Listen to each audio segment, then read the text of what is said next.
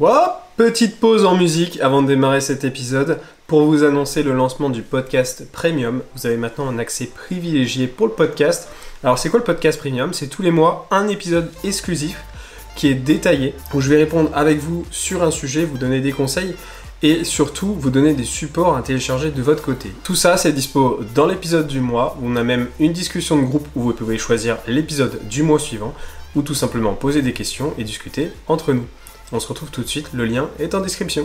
Bonjour à tous et à toutes les athlètes et bienvenue sur Next Physique. C'est l'émission, le podcast où on discute de sport de force, de santé, de bien-être. Et aujourd'hui, on est parti pour un nouvel épisode sur mon post-compète, donc l'après-compétition. Petit rappel, mémo. Je suis parti en compétition de bodybuilding naturel, donc la WNBF, qui est la ligue euh, internationale euh, la plus avancée en termes de contrôle antidopage et, de manière générale la plus répandue. Euh, et sur euh, cette compétition, effectivement, je me suis présenté en WNBF dans le but de, de faire une bonne place. quoi. Euh, et à la base, voilà, je voulais y aller, faire au moins un podium. Au final, je me suis retrouvé troisième en classique physique et deuxième en bodybuilding. Je comptais pas spécialement faire une place en body en vérité et au final deuxième. Et je me, retrouve du coup avec une qualification à l'international pour représenter la France. Donc je peux aller dans n'importe quel pays concourir et essayer de tirer la carte professionnelle. Euh, mais aussi je peux me présenter au mondial amateur ou professionnel si jamais j'obtiens la carte pro. Ceci étant, euh, maintenant, c'est de savoir est-ce que j'y vais ou pas? Ceci étant, euh, sur le podcast du jour, je vais discuter avec vous du post-compète, des conseils que je peux vous donner pour la sèche, mais des choses que j'applique aussi, comment ça se passe. Je vais vous exposer un petit peu mes plans et euh, si effectivement je vais partir ou pas à l'étranger. J'ai déjà fait un podcast avec Maxime sur le, bilan de la compétition, de manière générale, vraiment le bilan compétition, comment ça s'est passé. Et ce podcast était le dernier qui est juste avant celui-ci, que vous pouvez retrouver directement sur la chaîne. Euh, maintenant, niveau projet et fin d'année, euh, je ne vais pas concourir à l'international sur cette fin d'année 2022. D'accord? Donc pour moi, la saison 2022 est terminée. Euh, j'ai un an pour me présenter et utiliser cette qualification internationale. Et effectivement, l'international, le World à Los Angeles cette année, je ne le ferai pas en 2022, tout simplement parce que sur ces prochaines semaines, j'ai beaucoup à faire. déjà, on a eu un petit creux sur le podcast. et du coup, j'ai pas trop le choix parce qu'en fait, pour vous expliquer, euh, ici, ce mois d'octobre, je déménage à l'autre bout de la France, donc de Caen à Strasbourg. Fait quand même une bonne route, il y a 9 heures de route avec pause. Euh, donc ça me fait un gros déménagement organisé, sauf que quand je déménage, c'est aussi ma société qui déménage. Donc j'ai beaucoup de choses à faire euh, au niveau paperasse, etc. Je travaille de chez moi, donc j'ai un nouvel aménagement à faire pour les podcasts, pour les vidéos, pour le bon travail, etc je déplace une société. En même temps, j'ai un gros projet qui tombe pile en même temps que le déménagement. Et ça, euh, je vous informerai sur YouTube très bientôt. Vous avez peut-être vu une ou deux stories à ce moment-là sur, euh, sur Instagram et vous savez de quoi je, je parle. Euh, et donc, effectivement, ça, ça tombe en même temps. C'est pas mal de choses à gérer aussi avec ça. Et forcément, c'est aussi une question de domicile. Je vous en dis pas plus, mais ça joue sur mon domicile, évidemment, cette, euh, petite nouveauté dans mon quotidien. Euh, et euh, donc voilà, c'est des choses qui me prennent pas mal de temps déjà en octobre, le déménagement, bouger de l'autre côté. ensuite, aménager sur place, il faut déplacer des contrats, etc. Enfin, vous connaissez un petit peu comment ça se passe, un déménagement peut-être, mais en gros, voilà, il y a, pas mal de choses à organiser qui font que ça me prend un petit peu de temps.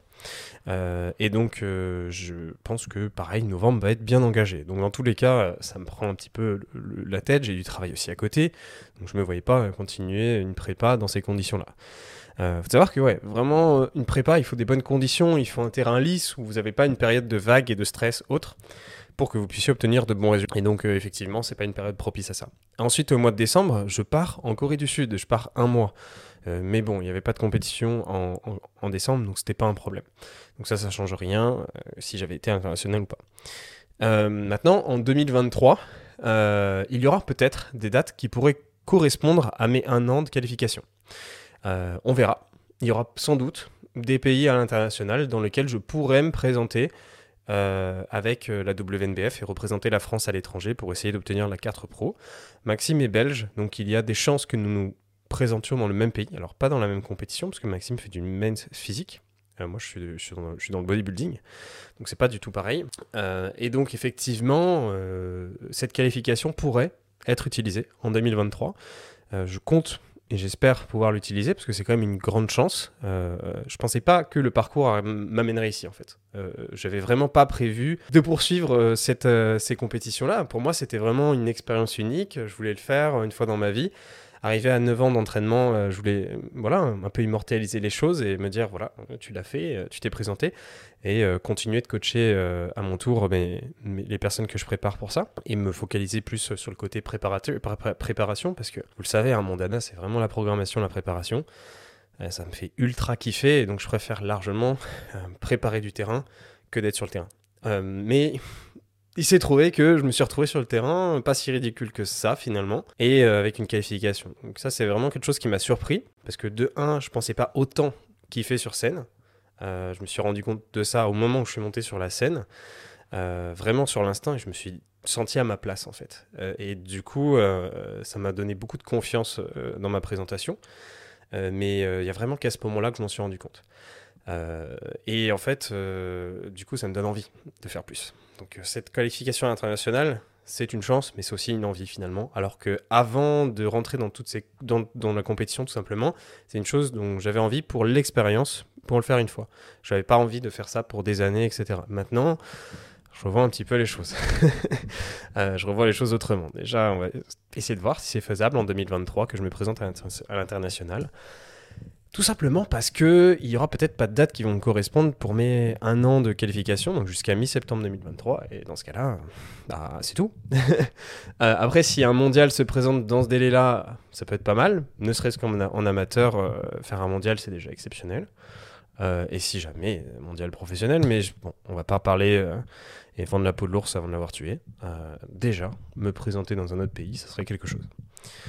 Maintenant, on verra si les dates sont propices ou pas. Dans tous les cas, ça ne change rien à mes objectifs personnels. C'est-à-dire que sur cette fin d'année, je vais bulker, je vais faire une prise de masse, contrôlée néanmoins, euh, pour que je puisse euh, obtenir plus de masse musculaire. Je ne vais pas en prendre énormément parce que le temps est beaucoup trop court. Et c'est bien ce qu'on vous présente quand on est naturel, c'est que le travail de fond se fait sur le long terme. On ne prend pas de la masse comme ça. Il faut faire beaucoup, beaucoup, beaucoup, beaucoup de PR, beaucoup de surcharge progressive, beaucoup de résultats. Et vraiment, c'est pour ça que je, vous rabâche souvent sur le podcast. Hein. c'est pour ça que ça s'appelle l'ex physique. C'est pour ça que je vous parle de PR, de surcharge progressive. Vraiment, cette augmentation de performance et de masse musculaire, c'est la clé pour obtenir un physique plus important, pour ne serait-ce que de petits objectifs, être plus important. Et donc évidemment, faire des prises de masse de long terme, donc pas des prises de masse de cochon, hein, des choses qui durent sur le long terme, des, mois, des années. Euh, je vous donne l'exemple des, bikinis ou, des, ou de Marie par exemple que je prépare en, catégorie figure. Euh, là on parle de, de prise de masse de 2-3 ans. 2-3 ans de prise de masse contrôlée, intelligente, avec une grosse progression derrière. Parce qu'une progression vraiment intelligente, lorsqu'on est naturel, prend du temps prend du temps, mais surtout on bénéficie de ce surplus calorique sur le long terme. Donc ne faites jamais des prises de masse de cochon en 6 mois, vous n'irez pas bien loin et vous allez devoir ressécher beaucoup plus vite que prévu. Euh, et donc euh, le temps c'est des gains, donc évidemment il y a ça en jeu. Et même pour moi ça se vaut, ça se vaut aussi, hein. notamment quand on est plus avancé en musculation, quand on commence à être beaucoup plus avancé en termes de génétique, est plus difficile d'aller grappiller du niveau supplémentaire sans prendre trop de gras à côté. Donc, il faut contrôler les choses, il faut les maîtriser. Euh, et sur cette fin d'année, bah, actuellement, là, je suis sur mon post-compète, donc on va parler un petit peu de ça. Euh, j'ai terminé ma compète, je me suis fait kiffer le jour en question, le lendemain on avait eu un buffet, je me suis fait kiffer, et ensuite je suis parti une semaine en vacances, 8 jours, où euh, bah pas de comptage. Pourquoi j'ai fait ça? Parce qu'en fait, tout simplement, déjà, après une sèche, de prépa, on se retrouve à un niveau de masse graisseuse qui est sous les 10%, qui n'est pas bon. Alors ici, on est sur un niveau de masse graisseuse qui physiquement, en dessous de 20% pour une femme, en dessous de 10% pour un homme, on est dans une zone un peu dangereuse. Physiquement, ce n'est pas optimal pour la bonne production hormonale, une production de testostérone suffisante, et on se retrouve sur un terrain qui est un petit peu trop faible. Donc, il faut reprendre du gras à ce moment-là. Et ça tombe bien, c'est mon post-compète, je suis en vacances, donc bah, c'est simple, je suis parti en diète intuitive, j'ai fait attention à manger suffisamment de protéines réparties dans la journée, et je me suis fait kiffer, en surplus calorique, et j'ai repris du poids. Et c'est tout à fait normal. C'est escompté. C'est-à-dire que au bout de cette semaine-là, je vous avoue que je suis rentré chez moi, je me sentais comme un ballon. Je savais que j'étais plein de rétention d'eau parce que je mange du gluten alors que en prépa, j'en mangeais pas depuis 9 mois. Donc déjà, euh, je, stocke, beaucoup plus d'eau parce que je gère pas très bien le gluten, je vais pas vous faire de dessin. Euh, et ensuite, évidemment, j'ai repris du gras. Donc je me suis repesé, j'ai pris 3 kilos en une semaine. Et je pense que sans la rétention d'eau, euh, en, redescendant un petit, en, en, descendant à mes besoins normaux, si j'enlevais le gluten, etc., ça redescendrait à peu près vers 81,5, 82 kg. Donc c'est à peu près ce qu'il me fallait. 1 kg, 1, ou 2 kg de reprise pour être à peu près dans les clous. Euh, si jamais euh, j'ai besoin de réduire ma rétention d'eau, et ce qui va être le cas cette semaine, eh bien, euh, je vais tout simplement réadapter mon alimentation pour avoir les aliments dont j'ai une meilleure digestion. Donc, par conséquent, je me concentre sur d'abord cette reprise. donc, j'ai fait ma diète intuitive, j'ai repris suffisamment de gras, maintenant je suis bien. donc, là-dessus, voilà, j'ai pas d'hésitation. c'est pas facile, je vous, vous le cache pas, de voir son physique changer énormément comme ça en si peu de temps. Euh, mais en tant que professionnel, je savais que c'est ce qu'il fallait faire. Donc je l'ai fait. Euh, j'ai l'habitude de le faire pour d'autres personnes. Et donc euh, par conséquent, je n'ai pas du tout eu d'hésitation à le faire et de mettre en place.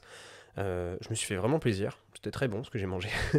Mais surtout, voilà, physiquement, en fait, c'est pas facile. Et je comprends vraiment le fait que pour certaines personnes, c'est important de se faire, de faire suivre en post-compète parce que on change du tout au tout. On reprend euh, de la rétention d'eau, on reprend aussi un peu de gras à côté, euh, et physiquement, on change de physique d'un coup, en fait. On redevient beaucoup plus épais d'un seul coup, beaucoup moins défini, surtout après une peak week, une compétition où on est taillé pour, on a fait la préparation la semaine principale avec des dépressions, etc. Donc, on a l'impression d'avoir pris 10 euh, kilos, en fait.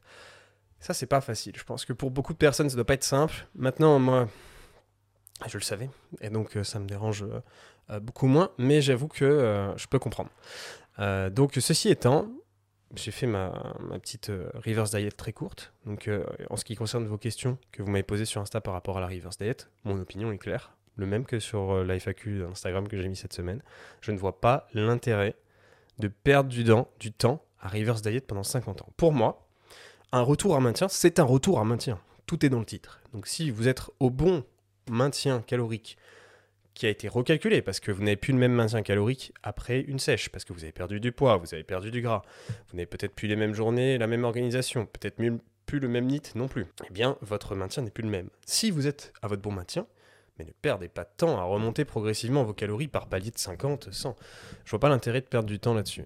Allez directement au maintien, travaillez-le pendant une, deux ou trois semaines jusqu'à ce que vous y soyez adapté il va falloir un petit peu de temps d'adaptation. Vous allez peut-être avoir un petit peu de temps d'adaptation aussi face à la, balance, parce que vous allez dire Ah, j'ai pris du poids. Mais oui, mais vous mangez plus. Donc, il y a plus de sel, il y a plus d'aliments dans la digestion, dans l'estomac, etc. Il y a plus d'aliments en transit. Vous faites des plus gros caca. Donc, par conséquent, vous êtes plus lourd. C'est normal. Bien sûr. Bien sûr que c'est normal. Mangez plus. Vous attendiez à quoi? Faire le même poids? Donc, du coup, vous avez perdu du gras alors. Hmm? Donc, effectivement, évidemment, il y a des petites choses à observer. Donc on va patienter un petit peu, on va travailler son maintien un petit peu, une, deux, trois semaines. Et après, quand vous êtes chaud, c'est parti. Reprenez votre surplus, remettez-vous à votre euh, surplus calorique, votre prise de masse et faites des gains sur du long terme. Allez chercher du résultat à ce moment-là. Et ça, c'est évidemment du coup le plan. Donc c'est ce que je vais faire juste après là. Alors pourquoi je dis juste après? Parce que j'ai un petit shooting que j'ai prévu la semaine qui arrive là. Donc demain, je rentre à nouveau en peak week. Peak week un petit peu plus grave, mais c'est pas grave, je veux juste immortaliser un petit peu mon travail, euh, garder des, images, euh, des traces. Et donc, du coup, j'ai organisé ça avec un photographe. Donc, à partir de demain, euh, je refais une pick week sur le même process que pré-compète. et du coup, après, bah, ça sera le surplus calorique, la PDM, qui sera pas si longue que ça au final. Parce que si en 2023, il y a des dates qui me conviennent pour l'été prochain, ça veut dire que d'ici janvier, février ou mars, bah, je me remettrai en déficit à ce moment-là. J'aurai beaucoup moins à faire, parce que l'avantage, c'est que je suis beaucoup, beaucoup moins gras qu'à l'époque où j'ai démarré euh, mon déficit. Euh, d'ailleurs, j'ai eu des questions par rapport à ça. C'est est-ce que du coup, avec le, avec le recul, tu te trouvais pas trop gras au moment de démarrer ta prépa? Alors, non. Pourquoi? Parce que comme je viens de l'expliquer, j'ai fait trois ans de prise de masse avant. Donc évidemment que sur une prise de masse où on prend le temps, on va chercher un maximum de masse musculaire, on va terminer un petit peu gras. C'est la différence avec une personne qui loupe complètement et qui fait des prises de masse de 4-6 mois. Bon, alors évidemment, les dopés font ça, mais c'est parce qu'ils sont dopés. Mais globalement, pour quelqu'un de naturel, c'est ce que ça va demander. C'est le temps qui va être requis pour aller chercher un bon niveau sans pour autant devenir un cochon en 6 mois. Et donc, euh, évidemment, même au bout des 3 ans, vous allez finir à un niveau plus élevé de masse graisseuse et du coup, vous allez devoir cut pendant un certain temps. Euh, ou très peu de temps si vous êtes très agressif. Mais en tout cas, évidemment, vous allez finir un petit peu plus gras. Euh, donc, euh, avec du recul, j'étais un petit peu gras. Mais j'ai pas de regrets du tout parce que j'ai pas eu le choix. Je me suis pris deux ans de Covid dans la figure. Et il y en a beaucoup qui ont eu cette situation-là, hein, comme moi. Hein. Mais c'est normal en fait. Dans le sens où s'il n'y avait pas eu le Covid, oui, j'aurais peut-être fini ma prise de masse à 1 ou 2% de moins. Mais honnêtement, je trouve que avec deux ans dans enfin quasiment deux ans dans mon garage avec juste une barre pour m'équiper, je trouve que les résultats que j'ai obtenus sont quand même relativement bons. Euh, je suis, suis pas, je suis pas mécontent de ça. Je m'entraîne quand même dans un basic fit et la plupart des compétiteurs s'entraînent dans des salles suréquipées. Euh, moi, c'est pas le cas, c'est basic fit quoi. Donc en vrai, je suis quand même content d'avoir fait garage plus basic fit et d'avoir ce physique-là à l'arrivée et d'avoir démarré avec ce package-là. C'est vrai que j'étais un petit peu cochon, mais au final, avec le bon travail, plus à l'intérieur de cette euh, prépa de voyage à l'international sur un mois, plus euh, la pause de Noël, la pause de Vienne en Autriche, je trouve que quand même, c'est pas si mal que ça. Donc euh, non, je me trouvais pas sur gras en fait à ce moment-là. Je me trouvais au, bon endroit où je devais être par rapport aux événements euh, qui, qui ont eu lieu.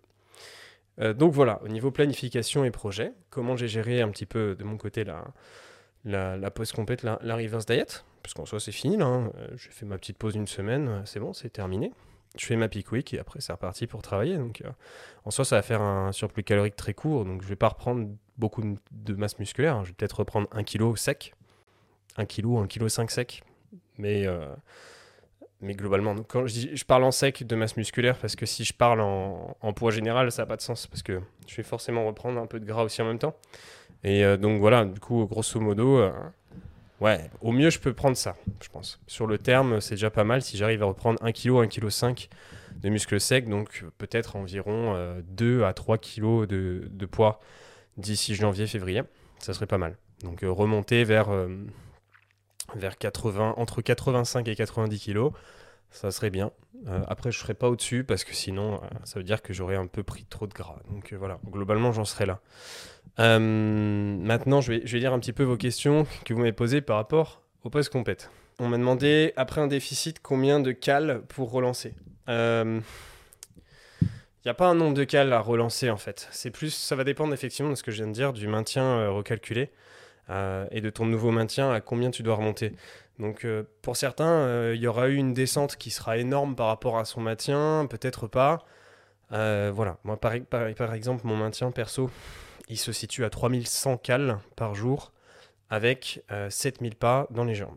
Donc 3100 euh, aujourd'hui avec le poids que je fais. Donc là, je, je, faisais 80 kg euh, au moment du calcul. 80 kg à 10% de masse graisseuse, voire un petit peu moins. Donc voilà, c'était à peu près, c'est à peu près ce package-là que j'avais. Et euh, donc évidemment, j'ai terminé ma sèche euh, juste avant pour ces 80 kilos. J'étais à 2700. Donc tu vois, j'avais que, j'avais que 400 de calories de différence avec mon maintien. Euh, parce que j'ai fait une sèche de long terme, donc j'ai pas descendu beaucoup. mais ça, ça va être interdépendant parce que certains vont descendre beaucoup plus loin de leur maintien pour, pour assurer leur déficit. Euh, ça dépend aussi de si le déficit a été très agressif. Donc, du coup, tu as fait un déficit de 3 4 mois, tu as été ultra agressif. Du coup, tu es descendu super bas dans tes cales. Euh, peut-être que, comme moi, tu as, géré le déficit sur le long terme et dans ce cas-là, tu as fait moins de drop parce que tu as géré un, slow cut. Voilà, ça va dépendre de ta situation euh, là-dessus. Je peux pas te dire combien de cales exactement. ça va vraiment dépendre des gens. ensuite, question suivante. avec ton passé, à ce niveau de sèche, post-compète, as-tu du mal à contrôler J plus 7 Alors J plus 7, du coup, euh, ici tu me poses la question, euh, euh, Ferdinand Perrin, pour le post Dubaï, du coup, le post vacances avec Maxime. Est-ce que j'ai eu du mal? Non, en vérité, je suis rentré chez moi et j'avais hâte de reprendre une, une, alimentation équilibrée, parce que vous le savez, en voyage, je suis pas toujours exemplaire. donc j'ai repris ma routine. Voilà, j'ai repris ma petite routine Déjà, j'ai la pique quick qui tombe, donc de toute façon, il faut que je me prépare pour, pour un shooting, parce que ça coûte de l'argent un shooting, hein, les gars. Donc, euh, je risque pas de dévier là-dessus. Après, on verra post-shooting comment ça se passe. On en refera un point si vous voulez. Mais globalement, euh, impec, je suis dans les clous. Euh, Dimitri nous demande, après avoir fait euh, une sèche à, terme, d'avoir Euh, réaugmenter ses cales, le maintien change. Oui, bien sûr. Donc, du coup, ce que j'expliquais, le maintien n'est plus le même euh, lorsque, tu as, lorsque tu as fait une sèche parce que tu n'as plus le même poids. Euh, tu n'as plus la même masse graisseuse. Tu n'as peut-être même plus la même masse musculaire parce que j'espère que tu as pris du muscle quand même pendant ce temps-là. Euh, parce que bien sûr, on peut prendre du muscle en déficit calorique, ça je l'ai dit euh, depuis des années, mais ça a été le cas pour moi, même en préparation à très bon niveau. Lorsque votre programme est quand même suffisamment bien composé, vous prenez du muscle en déficit calorique. Euh, sinon, c'est un peu bizarre. Et du coup, effectivement, bah ouais, tu n'auras plus le même, le même calcul de maintien. Et peut-être que ton IT a changé, peut-être que pendant la sèche, tu avais augmenté ton nombre de pas, ton activité de dépenses, et du coup, là maintenant, ben, tu en as beaucoup moins, euh, tu as décidé de réduire. Donc voilà, c'est des choses qui vont changer un peu les paramètres. Mais globalement, les choses les plus importantes qui changent, c'est souvent ben, voilà, c'est le poids, la masse graisseuse. Euh, donc évidemment, le calcul du maintien n'est plus le même. Il y a beaucoup de gens qui font cette erreur d'ailleurs, hein, qui, euh, qui terminent une sèche et qui s'imaginent avoir le même maintien qu'avant la sèche. Bah non, vous n'êtes plus pareil, vous n'êtes plus adapté à ce niveau-là non plus. Donc ce maintien n'est plus le même, il est beaucoup plus bas.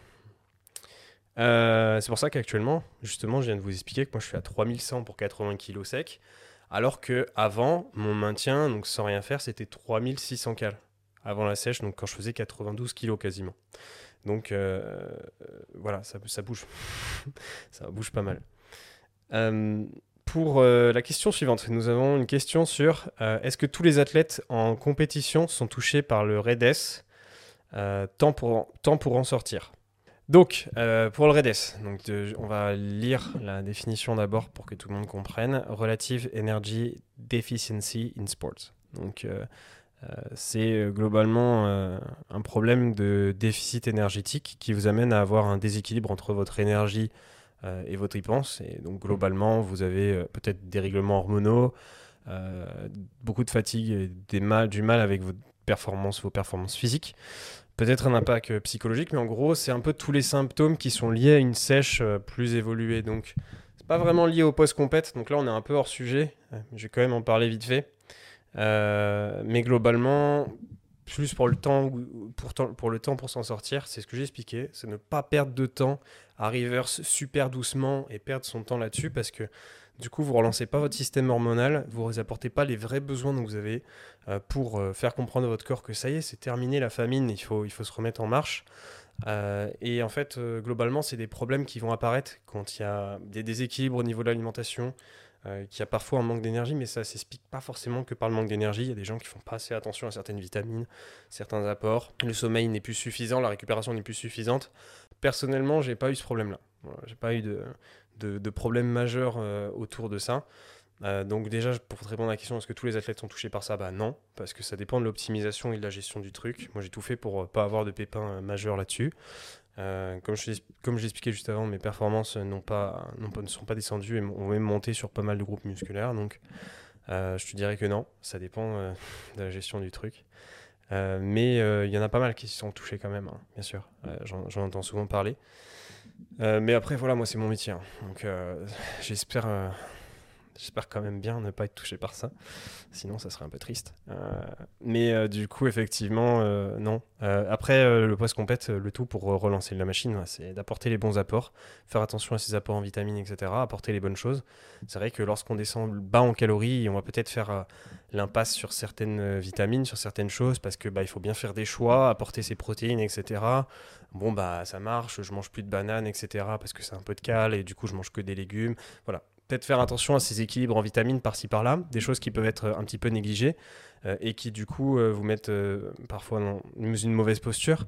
Mais du moment que vous faites attention à votre équilibre de micronutriments, que la balance énergétique est, positive, donc surplus calorique, que vous reprenez en masse graisseuse et vous quittez une situation de famine importante, que vous n'êtes plus à un niveau de masse graisseuse qui est pas sain, c'est pour ça aussi hein, vraiment le fait de remonter tout de suite, ne pas hésiter à prendre du poids, eh bien ça, ça va vous mettre en bonne condition pour avoir un fonctionnement normal. Et pour euh, ne pas faire de détour, personnellement, euh, une semaine, ça m'a largement suffi.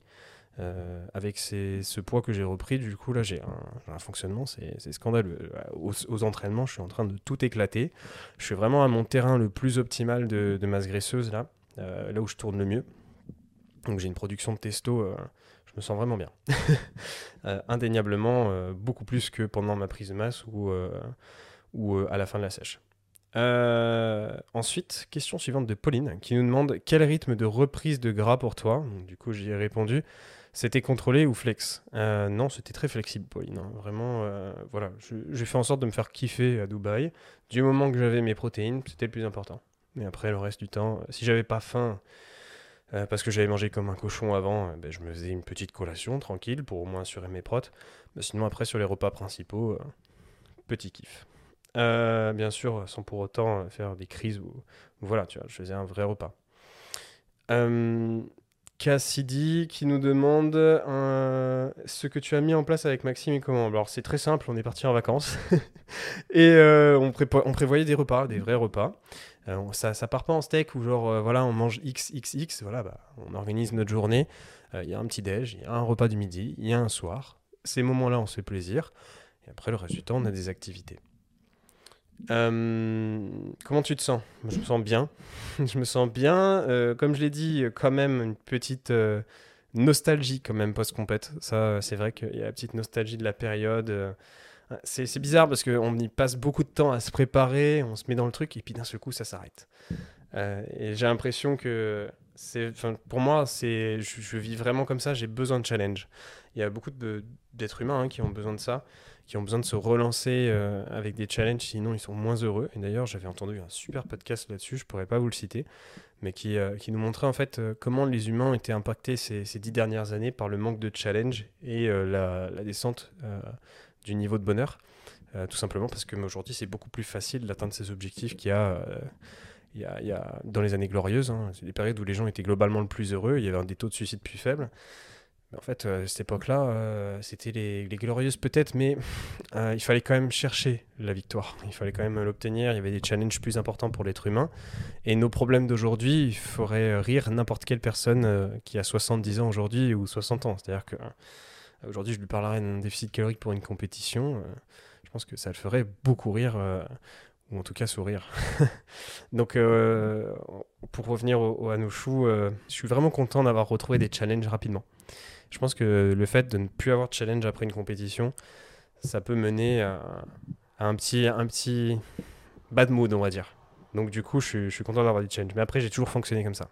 Je, pense que depuis depuis ma vie adulte, depuis, mes, depuis que j'ai 18 ans, donc depuis quand même de nombreuses, années, je n'ai pas passé beaucoup de temps sans objectif défini. Euh, c'est vraiment important. Définissez-vous des objectifs sur le terme, des objectifs d'amélioration, pas forcément des trucs très simples, chiffrés, mais plutôt voilà, j'aimerais atteindre telle chose ou j'aimerais m'améliorer dans tel sens. Ça, c'est vraiment des objectifs qui vont perdurer.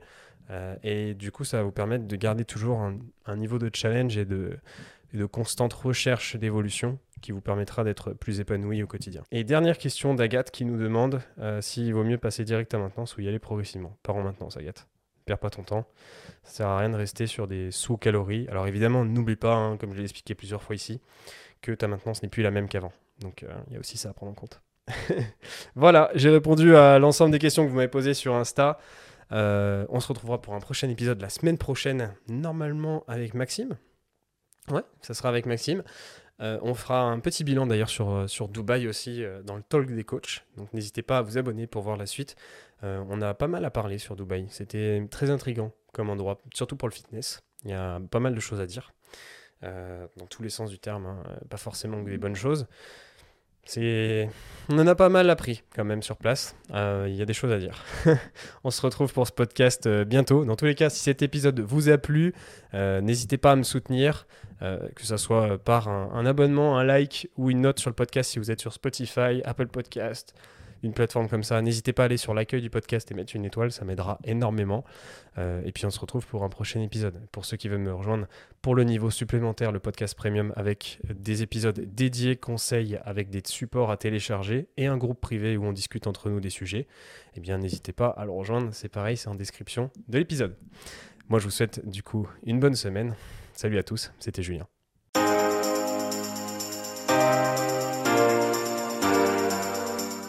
Salut à tous et à toutes et bienvenue sur Next Physique. Je suis Julien, le créateur de ce podcast Next Physique, mais aussi de Plaisir et Diète euh, et coach du coup dans cette team.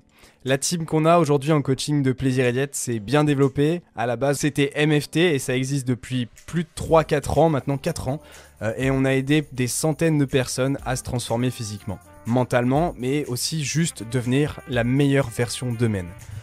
À l'origine, MFT, Plaisir et Diète, euh, ont souhaité unir les meilleurs conseils et spécialistes pour obtenir un quotidien optimisé et devenir un vrai athlète à sa façon. Et c'est pour ça qu'on nous appelle les athlètes en fait. Chez Plaisir et Diète, dans notre façon de voir les choses, on a toujours voulu le maximum de l'optimisation, le meilleur de la personnalisation avec un maximum de disponibilité. Et tout ça sans pour autant que les personnes avec lesquelles on travaille soient frustrées dans leur sport, dans leur diète au quotidien.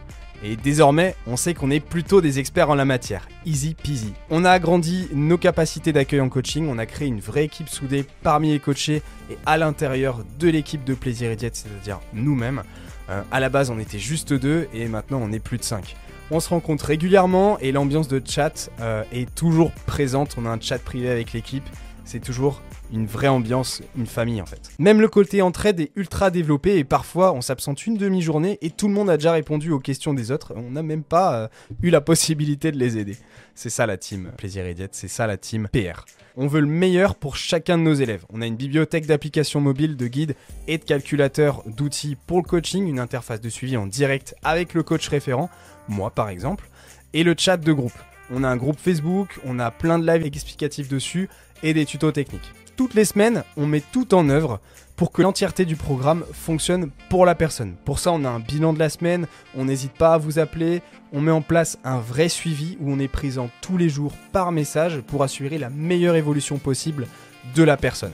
Et c'est pour ça qu'on fait du coaching en ligne. Un bilan de la semaine est mis en place toutes les semaines entre le coach et le coaché. Ça nous permet de statuer sur les différents points d'évolution autour de la nutrition, du sommeil ou même d'autres informations générales. Les coachings, c'est un tandem, c'est entre vous et nous. Et une équipe, ça doit avancer ensemble. Pour ça, on vous prépare le terrain, on assure vos arrières, on fait le job, et après, c'est à vous, sur le terrain, de faire ce qu'il faut. On vérifie chacun de vos mouvements via des vidéos à nous envoyer afin d'optimiser votre entraînement. Et ça, on met un point d'honneur dessus pour que à la fois vous ne vous blessiez pas et ensuite que vous gagnez un maximum de muscles et de force. Pour ma part, les coachings sont sur réservation. Si tu écoutes ce podcast, c'est sans doute que tu es intéressé par l'optimisation de tes résultats et qu'on ira loin ensemble.